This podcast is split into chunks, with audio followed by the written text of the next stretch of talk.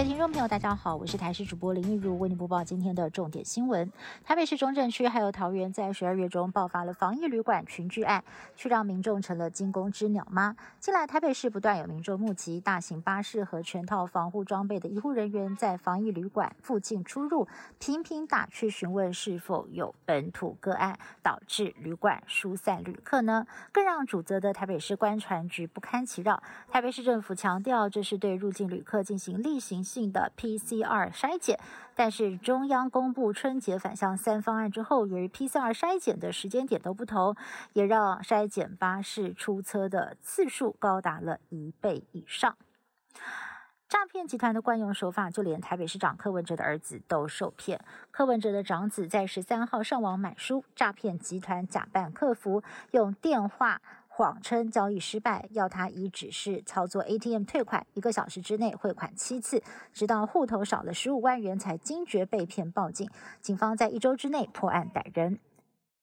今天是一年一度的冬至，依照传统习俗要吃上一碗汤圆。不过买汤圆之前也得慎选。食药署就提前针对汤圆等产品进行抽查，其中在台中大甲的一间冰店就被验出了自制的汤圆含有防腐剂超标，除了针对业者开罚三万块，业经要求下架停止食用。Delta 变种病毒原本是美国的主流病毒株，但是才短短几天的时间之内，已经被 Omicron 给取代了。目前全美国新冠确诊者当中，有超过七成都是感染到了 Omicron。工位高层忧虑，未来几天哦，这个单日的新增确诊病例有可能会上看一百万例。Omicron 变种病毒已经在欧洲大流行，尤其是北欧丹麦，明明打完两剂疫苗的完整接种率破八成，近日的染疫人数仍然是暴增，Omicron 就占了新增病例的五分之一。当局警告，耶诞节前的单日新增确诊更可能达到九千到四万例，数字非常的惊人。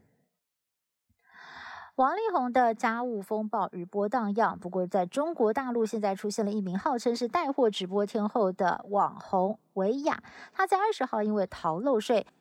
被中国当局开罚了，相当于是台币五十九亿元的高额罚金。消息传出，立刻成为了中国大陆网友热搜的第一名，立刻压过了王力宏的桃色风暴。日本最近地牛频频翻身，强烈的摇晃已经让人恐慌。如果再加上巨大海啸的侵袭，会夺走多少人命，造成多严重的损失呢？日本政府最近公布了最新的灾损预估。如果日本海沟和千岛海沟发生了规模九以上的超级大地震，在最严重的情况之下，将会造成北海道跟东北地区将近二十万人罹难。如果强震是发生在冬天，还可能会造成四万多人失温死亡，损失恐怕是三一大地震的十倍以上。以上新闻是由台视新闻部制作，感谢您的收听。更多新闻内容，请您持续锁定台视各节新闻以及台视新闻 YouTube 频道。